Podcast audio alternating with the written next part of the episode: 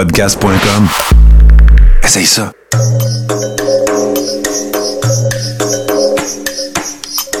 Bienvenue dans le podcast Sur la Terre des Hommes. Pour profiter au maximum de l'expérience du podcast, prenez quelques minutes pour aimer notre page Facebook. Vous pouvez aussi nous suivre sur Twitter au Sur la Terre des Hommes podcast et sur Instagram au Sur la Terre des Hommes podcast. Si vous possédez un iPhone, prenez une minute pour nous laisser un avis. Ainsi, vous allez faire grimper le podcast dans le moteur de recherche. Finalement, si vous voulez encourager Sur la Terre des Hommes et obtenir des épisodes exclusifs, vous pouvez contribuer monétairement sur la plateforme patreon.com. P-A-T-R-E-O-N.com. Recherchez sur la Terre des Hommes et pour seulement 2 par mois, vous y aurez droit. Le podcast peut désormais débuter. Bienvenue sur la Terre des Hommes.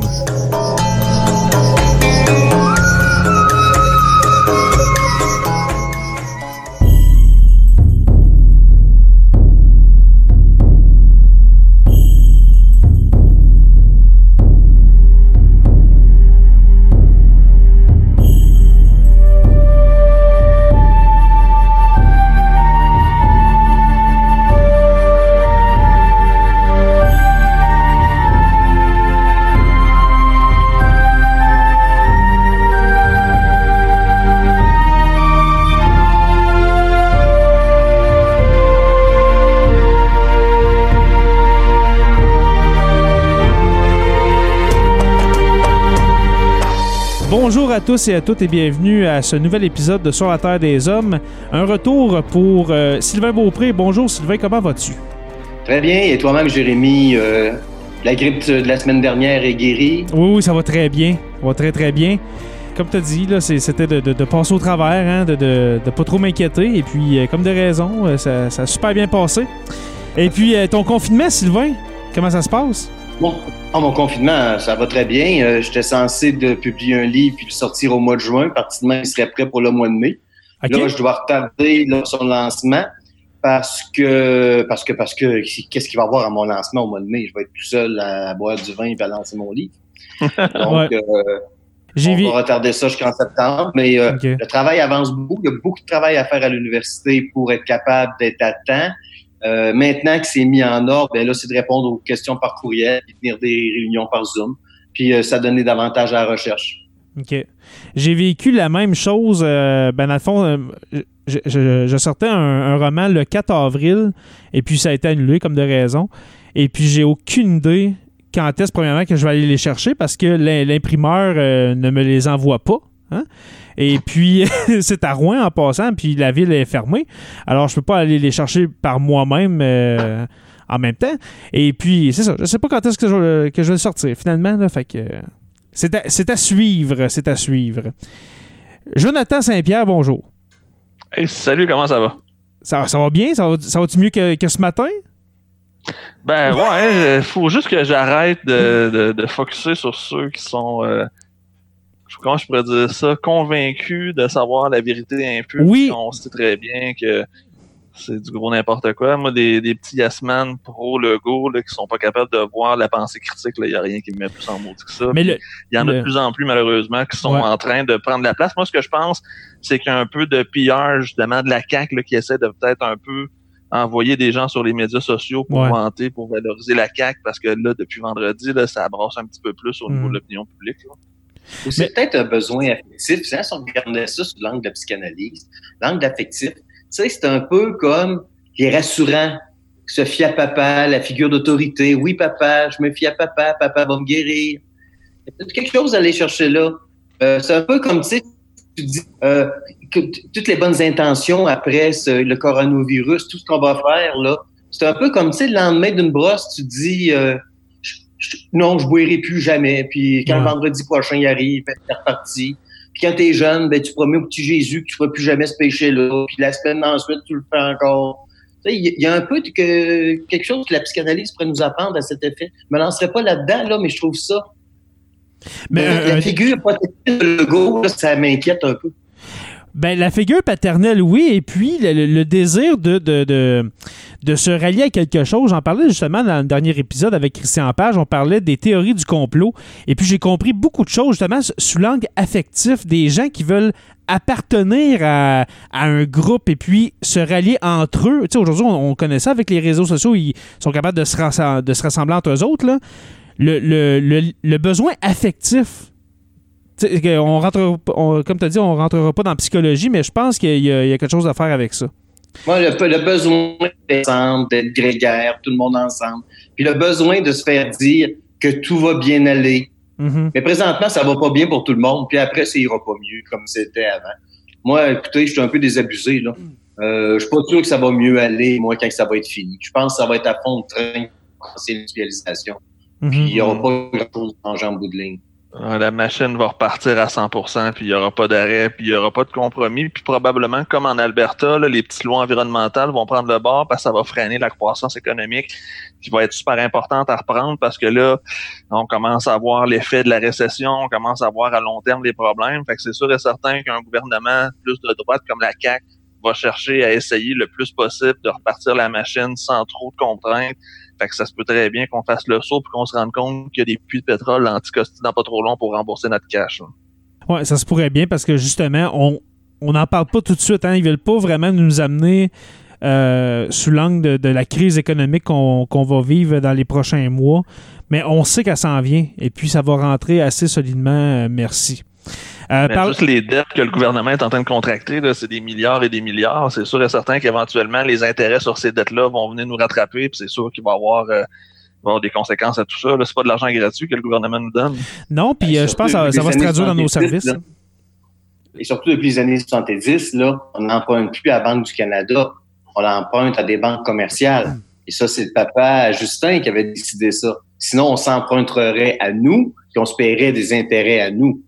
Et ça, ça a tout changé également. Là.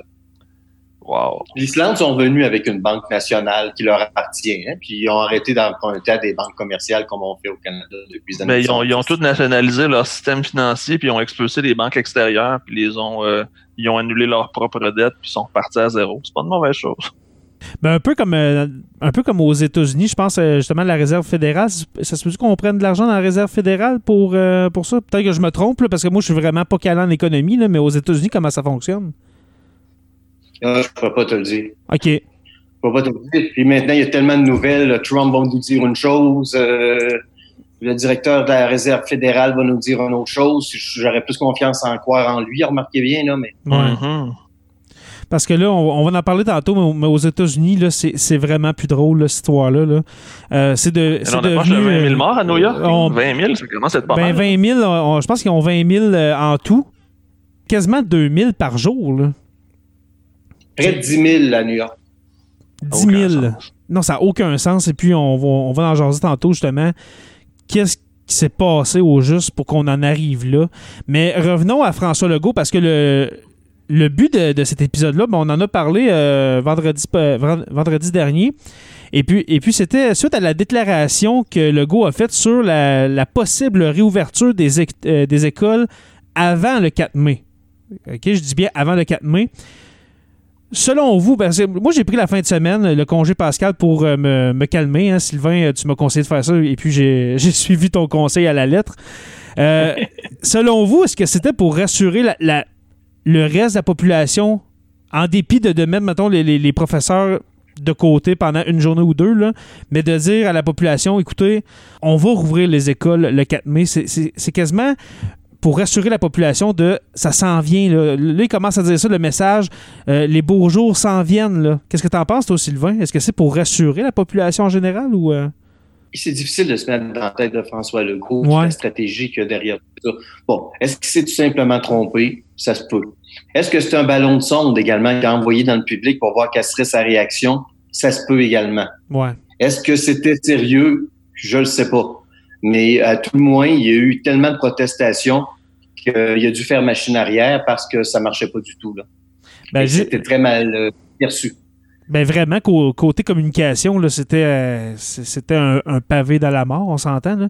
Parce que je me demande, est-ce que c'est son premier faux pas de, de, de cette gestion de crise-là? Moi, je pense que oui, parce que jusqu'à maintenant, jour après jour, c'est quand même bien. On, on, on ferme les écoles, après ça, on ferme ci, on ferme ça. euh, des explications du docteur Arruda. Mais là, là, cette fois-là, sacrifice, moi, ça m'a rentré dedans, vouloir dire, parce qu'en même temps, on est, on est trois enseignants, puis on pense justement à ça. C'est pas le fait de pas aller travailler. Là, là il y, en a plusieurs qui m'écrivaient en, il y en a qui m'écrivaient en, privé, c'est vraiment des, des, des, têtes heureuses, comme dirait ma mère. C'est parce que tu veux pas retourner travailler. Ben écoute, c'est que la distanciation sociale est impossible. C'est impossible dans une école secondaire. Déjà que tu as 20, 30 élèves, de tout distancer ça. Après ça, ça se ramasse dans la cafétéria, dans les pauses, ça se rassemble ensemble ça se lave les mains une fois sur deux quand ça va aux toilettes. à maladie, ça n'a aucun sens. C'est un vrai problème. Ouais. Ça va être assez À moins que nos salles de classe soient transformées en gymnase. Ah, ouais. ouais, c'est ça. On passe l'école dehors, tout le monde à l'extérieur. C'est ça. Ouais, c'est ça, j'allais dire, des, des, classes extérieures, ça serait quand même bien. Moi, ce que j'ai trouvé triste de cette annonce-là, c'est que ça a été fait juste avant un congé, quand même, de ce congé de Pâques, qui est un congé de quatre jours. Fait qu'on dirait que ça envoyait le message que c'est plus si pire que ça.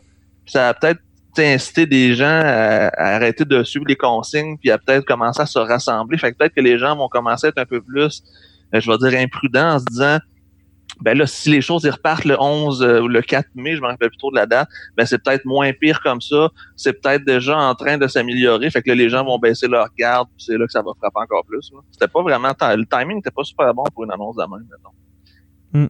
Puis le pire, le pire, c'est que tu sais, OK, François Legault, c'est tel que tel, mais que le docteur de la santé publique, le, responsable de la santé publique, euh, Horacio Arruda, qui dit oui, euh, euh, justement, dans les écoles, ce serait bien d'avoir de, créer une immunité communautaire. Ben, c'est, c'est, quoi cette histoire-là? Tu n'as jamais parlé de ça?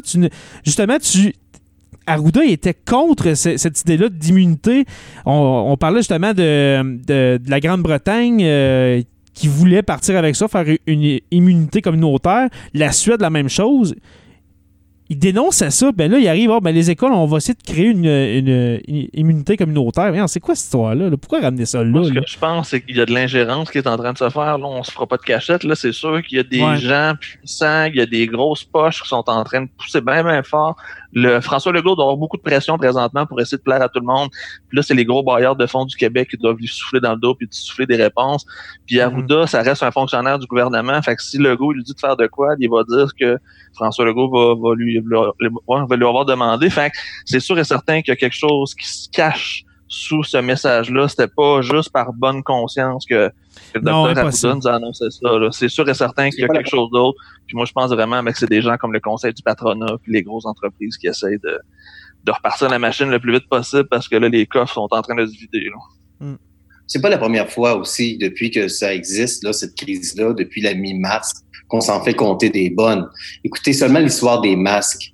Non, les masques, c'est pas utile. Ah, les masques, en fin de compte, même qu'on fait à la maison, sont devenus utiles parce qu'on contaminait pas les autres. Euh, les masques, là, si on, ils, nous ont dit qu'il fallait pas en mettre, c'est parce qu'ils voulaient les réserver pour le système hospitalier. Exactement, il y avait peur d'en manquer. Mais ça aurait été bon que tout le monde ait des masques, là. Donc, c'était déjà un premier mensonge.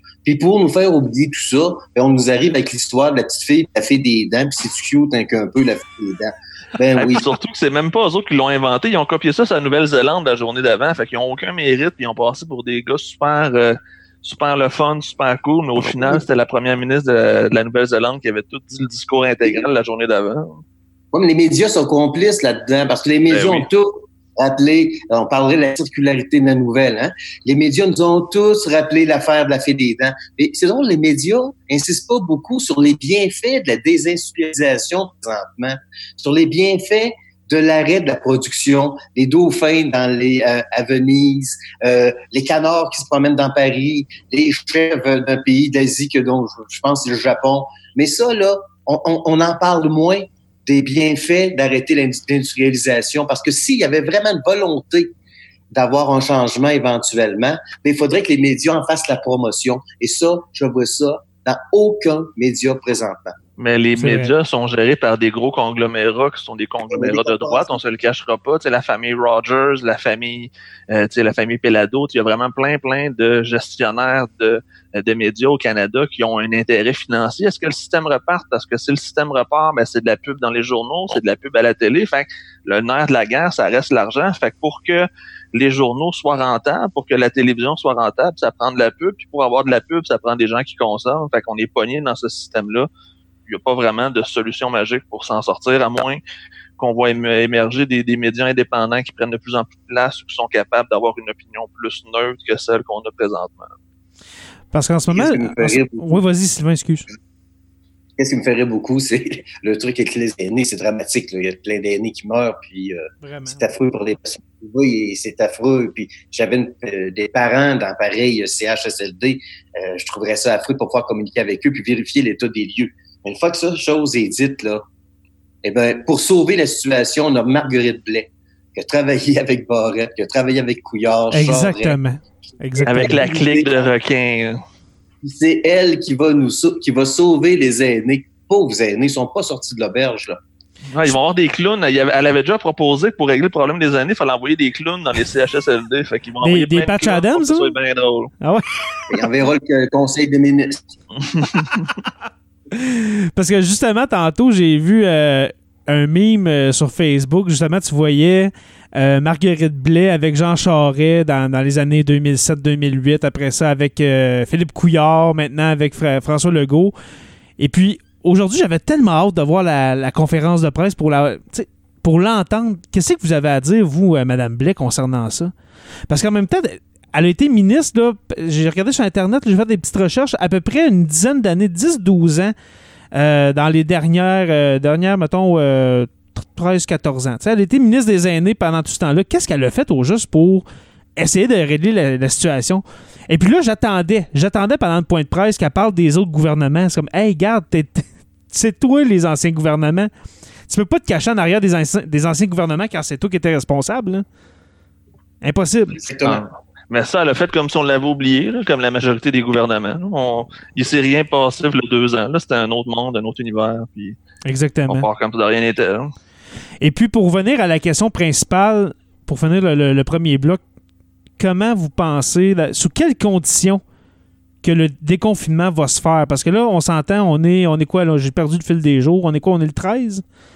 Ouais, lundi le 13. 13, je suis perdu dans mes jours. 13 avril honnêtement, je vois pas comment qu'on va pouvoir déconfiner. Parce que là, aujourd'hui, on a annoncé, justement, on parlait de, de, grosses compagnies qui pissaient dans l'oreille de Lego. Excusez-moi l'expression, mais aujourd'hui, on a su que la construction, ça allait repartir, la construction résidentielle. Les mines, hein, on parlait des mines avant de commencer à enregistrer. Comment ça va se faire? Comment ça va se faire? Comme tu disais, Sylvain, les ouvriers, les mineurs, ça se passe des outils, ça, se côtoie. Tu peux pas être à deux mètres. Euh, tu peux pas être à deux mètres un de l'autre comme ça aussi facilement. Lors de la grippe espagnole des années 17, 18, 18, 19, 18, 19 plutôt, lors de la grippe espagnole, il y avait des mesures, pas de confinement, mais de distanciation sociale, qui ont été levées trop rapidement, puis euh, l'épidémie est repartie de plus belle. Le déconfinement, comment il doit se faire? c'est par secteur d'activité. Euh, par région. confinement un jour, là. On ne fera pas comme ça tout le temps. Ça faut que ça se fasse par secteur euh, d'activité. Il faut que ce soit progressif. Il promet jamais être général et absolu. Euh, normalement, ça devrait commencer par région, les régions les moins infectées, et puis par la suite, par, en même temps, quand une région est moins infectée, ben là, y aller par secteur d'activité, de généraliser ça à l'ensemble du Québec alors qu'on attend le pic, semble-t-il, de, la pandémie vendredi prochain, je crois que c'est peut-être un peu prématuré, mais moi, je peux être épidémiologiste pour juger de la chose. Mais le déconfinement va se faire par phase et ça va commencer selon les régions les moins contaminées, dans le temps, par secteur d'activité, par place aussi où ce que les gens ont eu, qui seraient soit par un vaccin, soit par le, le COVID, la COVID-19. Mais il faut que ça se fasse par ça peut pas être général puis absolu, ça c'est clair, parce que ça va être un désastre. Vraiment. Pour répondre à ta question, Jérémy, ce que je pense, c'est que euh, moi, je vais faire confiance à la santé publique. Si c'est vraiment la santé publique qui nous parle et si c'est pas, dans le fond, un intermédiaire d'un message du gouvernement, ça veut dire que si la santé publique et ses experts pensent vraiment que c'est une bonne chose à faire, puis que les vrais spécialistes de maladies infectieuses, les vrais spécialistes de la grippe, les vrais les microbiologistes, les, les épidémiologistes et compagnie, si eux sont d'accord, je vais leur faire confiance. Mais si on entend de la discorde dans le message, puis si on se rend compte que c'est pas nécessairement le message des scientifiques, mais c'est plutôt le message du gouvernement qui nous dit de rentrer euh, au travail le plus de bonheur possible, là, je vais trouver que c'est un petit peu particulier. Fait que moi, je vais faire confiance à la science et non en la parole d'un politicien. Parce que jusqu'à vendredi dernier, là, on, on voyait qu'on écoutait la science, mais là, tu le vois depuis vendredi, là, depuis vendredi saint, là, c'est, c'est, le, c'est l'économie qui parle. Et puis, Ah oui, puis là, je me, dans mon questionnement, je me posais la question est-ce que le gouvernement voit les écoles comme les écoles, tu sais, vraiment la, la mission de l'école d'instruire, d'éduquer, de faire socialiser les jeunes, ou bien on va s'en servir comme garderie parce qu'on veut repartir l'économie? T'es-tu vraiment sérieux avec ta question? Vraiment? C'est sûr que c'est pour avoir une garderie. Je voyons, sais il n'y a bien. pas d'autre raison pourquoi on veut rouvrir les écoles aussi Justement, je veux, je veux votre opinion on là-dessus. risquerait pas personne, tu sais, on risquerait pas une épidémie, on risquerait pas euh, des morts chez des jeunes si on n'avait pas un but économique en arrière. Fait que la Mhm. seule raison pourquoi on pense à rouvrir les écoles avant la fin de l'année, c'est parce qu'on a besoin d'une garderie pour les travailleurs. C'est aussi simple que ça. Il n'y a pas d'autre explication présentement. Toi, Sylvain, qu'est-ce que t'en penses? Écoutez, euh, là, Legault fait marche arrière avec les écoles. euh, sûrement que, euh, que, que, euh, que Jonathan a raison quand il dit que ça pouvait servir euh, de garderie pour les travailleurs qui allaient retourner au, au travail. Euh, mais euh, tantôt, on vous a appelé pour donner la réponse. Il y a des scientifiques allemands qui, eux, ils pensent que c'est euh, un genre de grand analyse sérologique, c'est-à-dire du sang, de sang, du monde, en masse, qui permettrait de savoir immuniser, qui, qui l'a attrapé, puis qu'il y a des anticorps. Ça nous permet de détecter qu'il y a des anticorps. Et ces gens-là devraient travailler ensemble. Ceux qui l'ont pas eu, qui devraient et qui l'ont pas eu encore la COVID-19 devraient travailler ensemble. Et par la suite, euh, s'organiser de cette façon-là, mais ça serait la façon la plus prudente. Et présentement, je suis pas sûr que la prudence est au rendez-vous, puis c'est pas des Non. impératifs économiques qui priment sur la santé Ouais. publique. bien. Quand t'écoute parler, Sylvain, ça me fait penser à là, quelques années quand on faisait des parties de varicelle pour que les jeunes attrapent toute la varicelle pour en être immunisés. Ça va être un peu la même chose qu'on va faire avec les jeunes. On va s'arranger pour qu'ils la pognent toutes en étant ensemble, puis après ça, on va souhaiter qu'ils fassent des anticorps pour tout le monde. Ouais, mais les jeunes, là, eux, ils vont s'en tirer possiblement assez bien. Possiblement. Euh, D'après ce qu'on peut voir, les statistiques nous démontrent. Ouais, les ouais, jeunes ouais, vont s'en assez bien. Et les enseignants, eux. Puis un enseignant, même s'il est jeune, s'il a des problèmes de diabète, semble-t-il qu'il risque de l'attraper beaucoup plus fort, euh, euh, la COVID-19. Ou juste Euh, un enseignant de 55, 60 ans, 65 Exactement ans. ce que j'allais dire. T'en as des, des professeurs en fin de carrière, là, à la santé fragile, ça a 60, 60 ans. Des fois, il y en a qui sont à retraite, mais ils viennent faire du remplacement parce que là, on va avoir besoin aussi de remplaçants. Quand la vie va repartir, vous allez avoir besoin de remplaçants. Puis, vous savez, dans le milieu scolaire, des, des remplaçants, des chauffeurs, des chauffeurs d'autobus, des chauffeurs d'autobus, il y, il y en a là, qui sont âgés dans cette gang-là. Là. Qu'est-ce que tu fais avec eux autres? Faut, faut qu'ils soient là, faut qu'ils soient au rendez-vous. Si tu veux repartir des écoles, ben faut qu'ils soient là. Donc, euh, t'as pas, t'as pas, t'as pas le choix, là. Non, c'est vraiment un casse-tête incroyable. C'est pour ça que quand ça a été annoncé, mais on, on rappelle qu'il s'est rétrac- rétracté par après. Mais quand même, c'était malhabile, là, incroyablement. C'était pas tant rétracté, c'était plus euh, prendre un pas de recul, mais il a pas dit qu'il le faisait pas. C'est sûr, mais dit il a il a dit, il y a, il y a dit des scénarios. Ouais, mais tu sais, ça reste que ça a l'air d'être le scénario numéro un. C'était clairement ce qu'il a essayé de nous faire comprendre. Que l'idée numéro un, ben, c'était qu'on starte ça le plus vite possible. Il Mhm. pensait probablement que ça allait encourager les gens. Ça a fait l'effet contraire. Exactement. Alors, j'ai bien hâte, de- j'ai bien hâte de voir si le Oh. 4 mai, en tout cas. Ouais, oui, Sylvain? On ne peut jamais attendre un vaccin avant de reprendre l'activité. Non, c'est sûr, mais dans une école, comment Oui, tu veux faire ça? On peut pas se permettre ça. Non. Il y a des entreprises qui vont faire faillite, et ça, c'est grave. Alors, c'est pas seulement la grande entreprise privée méchante là, qui va faire faillite. Les Ah, PME, les entrepreneurs. euh, La PME, là, c'est le cœur du Québec. Puis la PME au Québec, c'est important parce que c'est comme un genre euh, d'étang lors d'une inondation. Quand il y a une crise économique, ça permet, permet de mieux absorber la crise. Et ça, si ça ferme, c'est très dommageable. Donc, il va falloir qu'il y ait de la reprise économique éventuellement. Moi, je pense qu'il ne faut pas attendre qu'il y ait un vaccin parce que ça va prendre trop de temps. Mais on pourrait, par contre, être plus prudent puis attendre qu'il y ait quelque chose qui nous guérit un peu, qui nous fasse passer à travers la maladie plus facilement. Et ça, ça semble plus probable qu'on trouve ce remède-là en attendant le vaccin. Puis si, admettons, quelqu'un euh, pogne la COVID-19, ben, il prend ce, ce médicament-là et deux semaines sur le carreau d'attitude, là. Ça ça. bien les problèmes. Ben Au moins, oui. tu sais que tu as, un plan B, tu as un backup, tandis que là, c'est c'est juste du, de l'essai-erreur. Tu peux peut-être la pogner puis rien avoir, ou la pogner puis mourir dans d'atroces douleurs. C'est un ou c'est l'autre. Exactement. Oui, Vous savez, euh, on parlait des masques tantôt qui n'avaient pas un nombre suffisant, mais là, on apprend que c'est quasiment toujours à la journée près. euh, les blouses, les gants, euh, certains médicaments, Euh, Entre 7 et c'est 14 drôlement- jours. ouais. c'est drôlement géré tout de même. Mais tu vois qu'il y a un manque, il y a un manque de fourniture médicale. Et puis je, je ramène ça. Tu, tu- tu ramènes les élèves, les professeurs dans les écoles, mais je m'excuse là, mais il y en a des parents qui vont dire moi mon enfant il va mettre un masque puis il va mettre des gants. Ça, ça va comment ça va être euh, justement Ça va être un freak show, là. euh, ben justement tu te vois-tu enseigner avec un masque toi Jonathan là? Ben, juste enseigner Voyons une donc. classe avec des jeunes qui ont des masques ou des gants ou qui ont, tu sais, que peu importe le, le- la mesure qu'on va mettre en place pour que ça fonctionne, ça va être ridicule. Peu importe ce qui va se passer, tant et aussi longtemps que les mesures d'hygiène sanitaire seront pas diminuées, ça n'a juste pas de Mhm. bon sens. là. On peut pas travailler dans des conditions comme ça. Ça va juste être euh, une vraie garderie où on va juste faire du temps avec les jeunes. Justement, ça, ça va être un sujet dans le prochain épisode parce que Tommy va nous en parler. euh, justement, il nous a envoyé une, euh, un article euh, là-dessus. Pas, pas un article, mais un screen grab de, Un de- commentaire Oh, Facebook. de- d'un commentaire Facebook. C'est assez incroyable. Assez incroyable. Comment réussir à apprendre Sylvain à- avec euh, tout ce, justement, ce freak show-là de, de masques et de gants de blues? On va ressembler à une gang genre à Tchernobyl. Ça va être incroyable.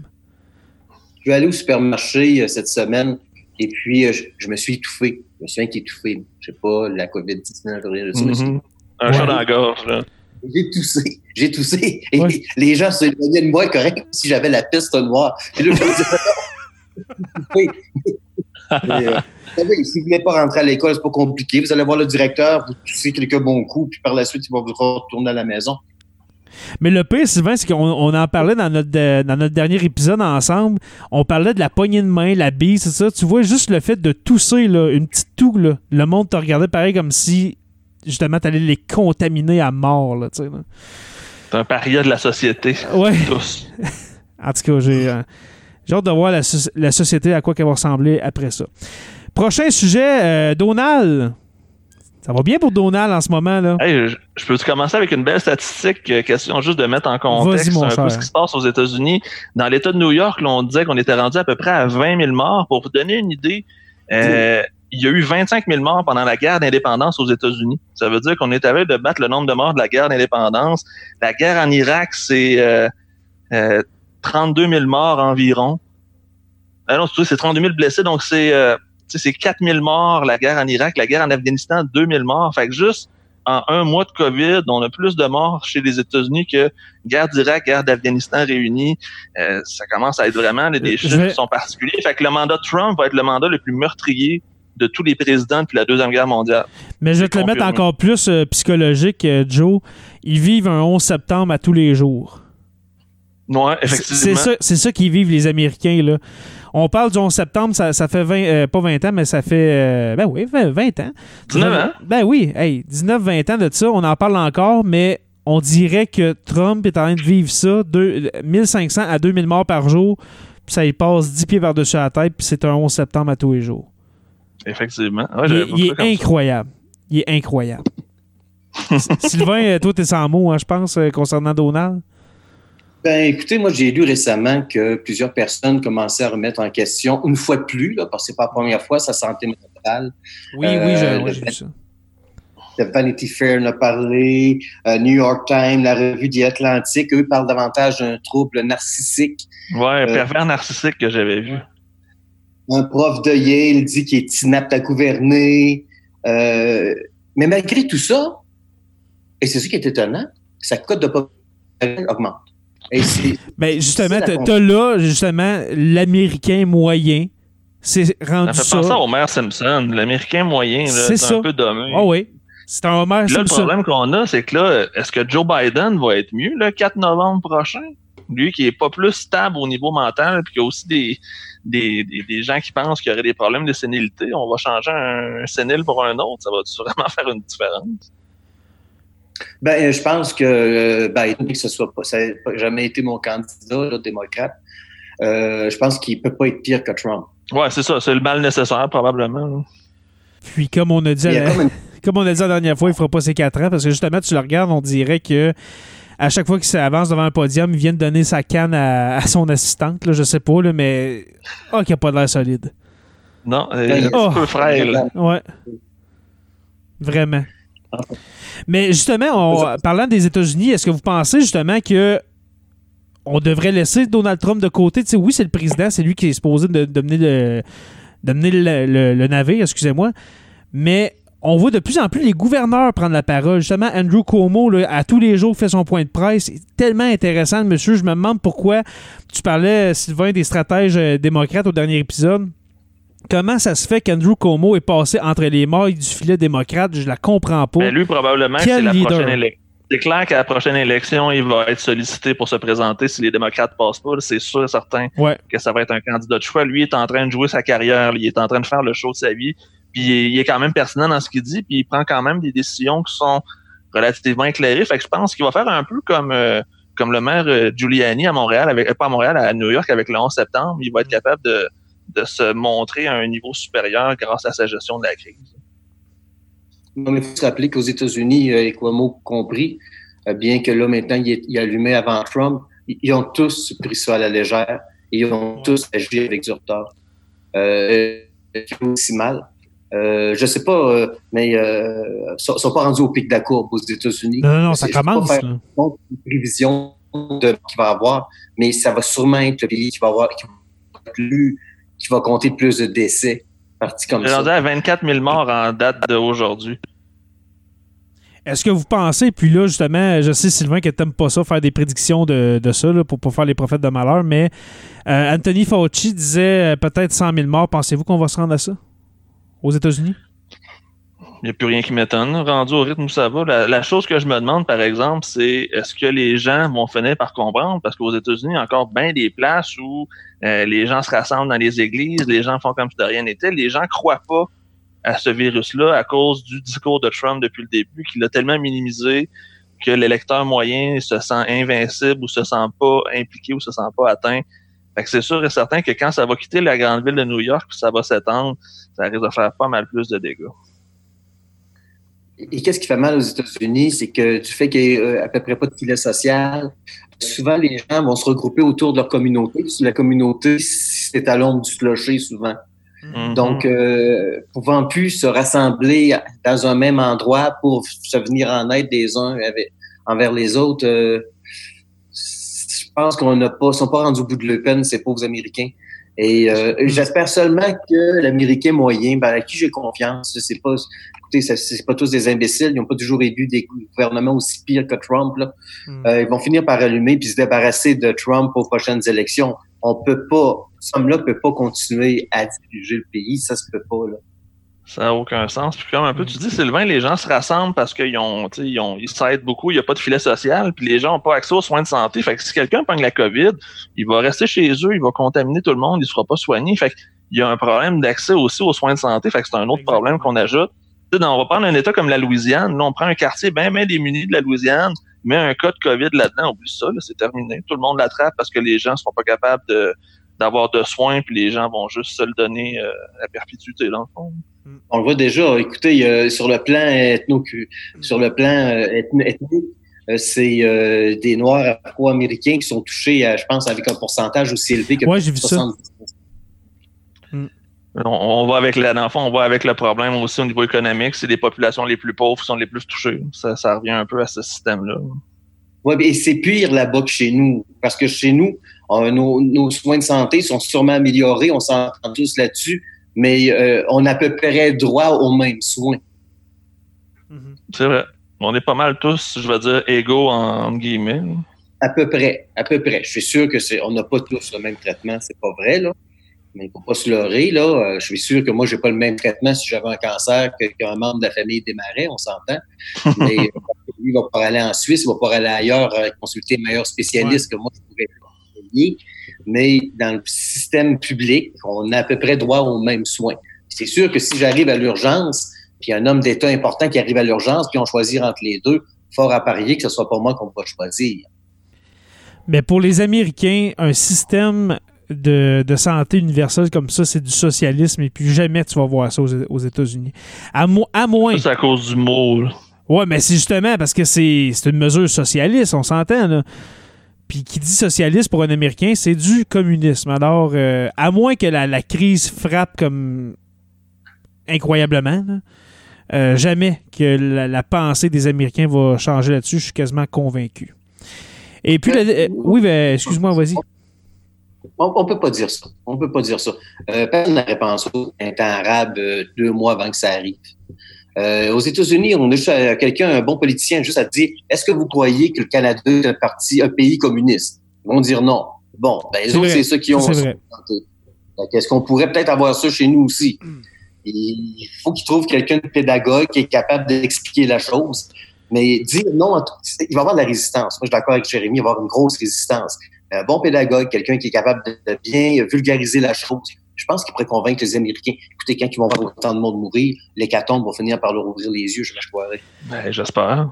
Mais est-ce que les Américains, et puis là, je, je fais appel au, euh, ben, je, je fais appel, oui, au patriotisme américain. Est-ce que quelqu'un va, va être capable de comparer, justement, de dire les Canadiens là, font ça, est-ce qu'on devrait le faire? Parce que, tu sais, on est comme l'espèce de, de, de, de cousin arriéré des Américains. là. Plusieurs voient- les Canadiens co- comme ça. Là. On s'entend qu'on on Je est, plus, on est plus avancé. Je garantis qu'avec la fermeture de la frontière, il y a plusieurs Américains qui sont fâchés de ne pas pouvoir venir se faire soigner au au Canada. Je suis convaincu Ouais, hein. qu'il y en a beaucoup qui- en profitaient. Puis que là, eux, ils s'en rendent compte que, oh my God, là, c'est pas la même game quand on reste dans, dans le côté du Michigan ou quand on reste euh, au Montana puis qu'on peut plus Je, traverser la je frontière. pense au, au monde de Détroit, à la population de Détroit, une population là, justement qui vit une crise économique depuis, ben, depuis 2008, depuis la, la- la- la crise de 2008. Ça va pas bien à Mhm. Détroit. Et puis là, tu regardes de l'autre bord à Windsor comment ça marche. Ils doivent se dire qu'est-ce qu'on fait ici, là? Vraiment, là. En tout cas. C'est l'État du Michigan, l'Ohio, le nord des États-Unis, ça, ça fait dur pas mal. là. On pense beaucoup aux États du Sud les plus pauvres. Dans le nord, avec la crise qu'on a eue avec l'industrie automobile, ça va pas bien. Il y a beaucoup de violence, il y a beaucoup de criminalité. Rajoute Ouais. le COVID là-dedans, puis ça va être l'apocalypse. Exact. Et puis, Et le, dernier point. Oui, vas-y, Sylvain. S'armer excuse. davantage. Pardon?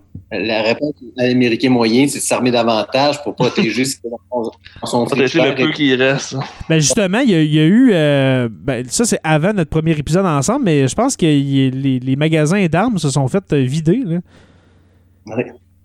Nous autres, c'est le papier Ah, de toilette, nous, puis eux autres, c'est des guns. Fait que? Nous, je n'ai pas compris l'histoire du papier de toilette, c'était pas de la diarrhée, ce qu'ils vendaient. exact. De gros, mais on a acheté du papier de toilette, eux, c'est des armes.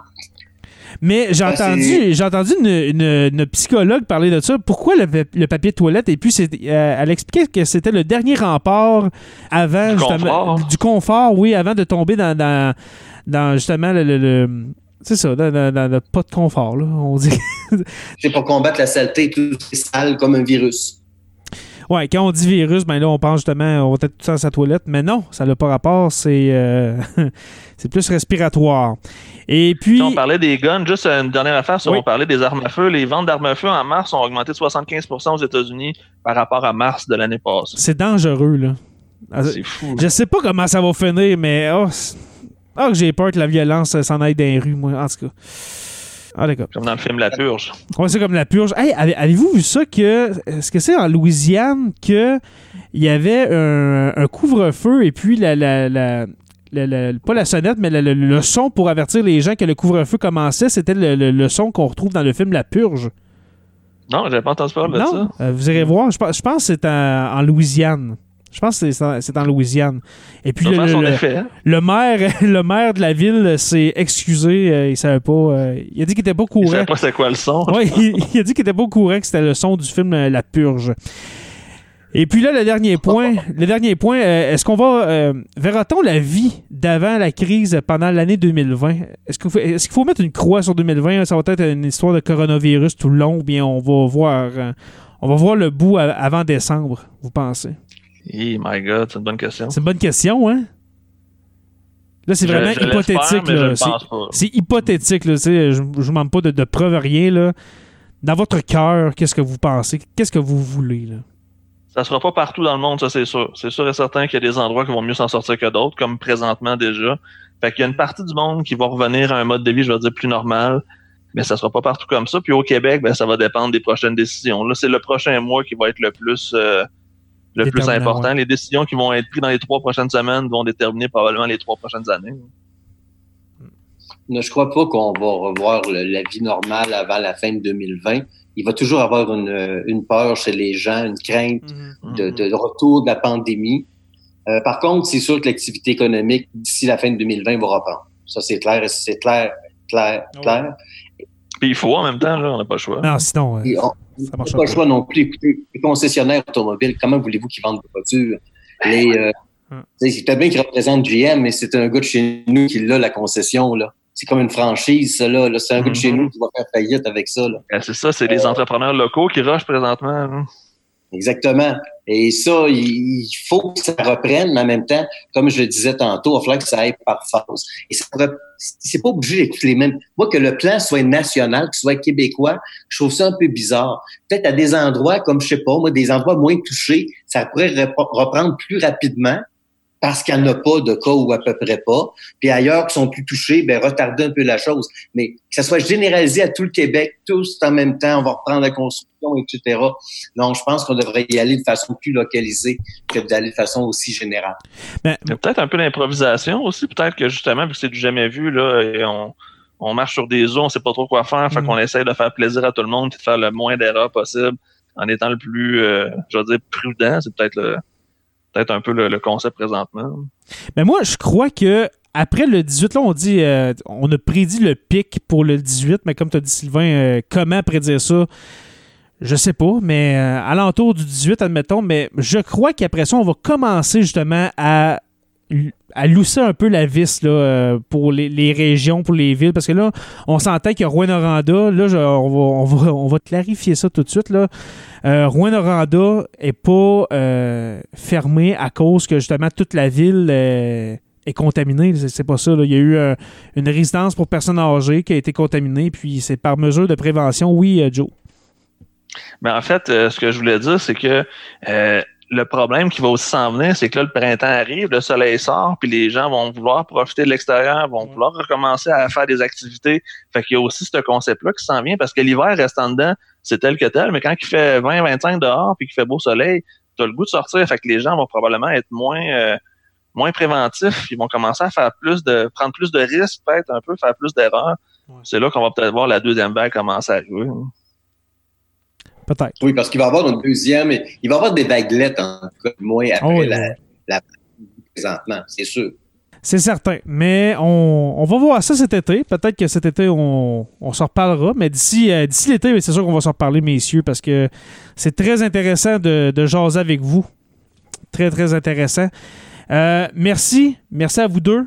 Euh, un dernier mot, Joe? Non, dans le fond, je voulais juste dire qu'on va probablement s'en reparler pendant encore longtemps de ce sujet-là parce que ça risque d'être d'actualité pendant encore au moins Oh, oui, c'est sûr. un bon six mois facile minimum. Oui, vraiment. On va essayer de ne pas faire euh, trop d'épisodes là-dessus, mais quand même de, de vous informer. Ça devient dur sur l'hypochondrie. Mhm, vraiment. Vraiment, vraiment. Et comme je, Wow. comme je disais à Jonathan avant de commencer à enregistrer, euh, moi ce matin, euh, j'ai pogné un down, je te dirais, Sylvain. Un matin, ça allait pas bien, là. J'avais envie de sortir, j'avais envie de. Puis là, c'était pas beau, il, il pleuvait. Puis là, je, non, ça allait pas bien ce matin. là. J'avais envie d'aller travailler, j'avais envie de sortir, j'avais euh, j'avais envie d'aller voir du monde, mais non, c'est impossible. Euh, Il y a des Ouais. journées comme ça. Imaginez-vous, c'est beaucoup plus facile pour moi d'être en classe devant mes élèves, mes étudiants, pardon, à leur donner des consignes à l'oral qu'à devoir à tout leur écrire ça par courriel. C'est sûr. Exactement. Exactement. Et puis moi, justement, j'ai euh, remédié à ça pour euh, mes élèves en, en français. Euh, j'ai fait un groupe Facebook, une page privée que personne ne peut trouver à part si je les invite. Et puis là, de plus en plus, mes élèves arrivent et puis là, je leur donne des travaux à faire, mis à part la trousse que le gouvernement fournit. Euh, je Qui, leur est, donne qui est très contesté, soit dit en Ah passant. ouais, là, très contesté. C'est c'est de base. Hein? C'est de la grosse base. euh, C'est de la grosse base, puis on pense que les parents vont être capables de s'en servir comme si c'était des profs. C'est aussi la grosse critique. C'est pas adapté aux parents moyens québécois. C'est c'est déjà assez, assez touché comme. euh, Moi, j'ai un, par- j'ai un parent aujourd'hui qui m'a dit euh, Ouais, je comprends à cette heure votre job. tant mieux. Ça va peut-être ouvrir les yeux plus T'en as juste un, là. Tu sais, t'as un jeune, là. Quand tu en as 30, là, Mhm. voilà. 30 ou 34. là. Oui, exactement. Alors, euh, merci à vous deux, mes, messieurs, pour euh, cet épisode très intéressant. Merci aux abonnés de suivre sur la Terre des Hommes. Euh, je vous rappelle qu'on est disponible sur Apple Podcast, Spotify, Google Play ou bien sur tout bon podcatcher Android. Merci aux patrons Olivier Sauvé, Stéphanie Théberge, Pascal Ménard, Francis Furoy, Jean-Sébastien Lamarche, Martin Godette, Georges Dumais et Gabriel Landerman. Euh, pour les historiens, euh, Benoît Caisse et puis l'érudit Pascal Gassé. Ça, Sylvain, dans le fond, les titres, là, et, historien érudit, c'est des niveaux. Des niveaux que tu atteins dans la monarchie de Sur la Terre des Hommes. Alors, euh, Benoît Caisse donne plus que les, les précédents, etc. C'est beau, hein, quand même? Peut-être, Sylvain, que du tu. Beau capitalisme. Peut-être, Sylvain, que tu devrais devenir mon stagiaire pour seulement 5 par mois. Qu'est-ce que tu en dirais de ça? Compte sur moi. J'aimerais ça. J'aimerais ça dire mon stagiaire, euh, Sylvain Beaupré. Euh, ah ouais, ça serait magique. ça serait magique. Hein? je viens en je vais m'en rappeler de ça. Ouais. Hein? Et puis le curieux Jonathan Saint-Pierre. Euh, c'est lui qui est juste là pour se niquer. Ouais, c'est ça. Je vous invite à rejoindre la page Facebook sur la Terre des Hommes, la communauté, pour venir discuter avec nous. Sur la Terre des Hommes est une, présentation des éditions Derniers mots. Merci à podcast.com et puis n'oubliez pas qu'à tous les jours, nous écrivons l'histoire. Merci et on se revoit très bientôt pour une autre page d'histoire de Sur la Terre des Hommes.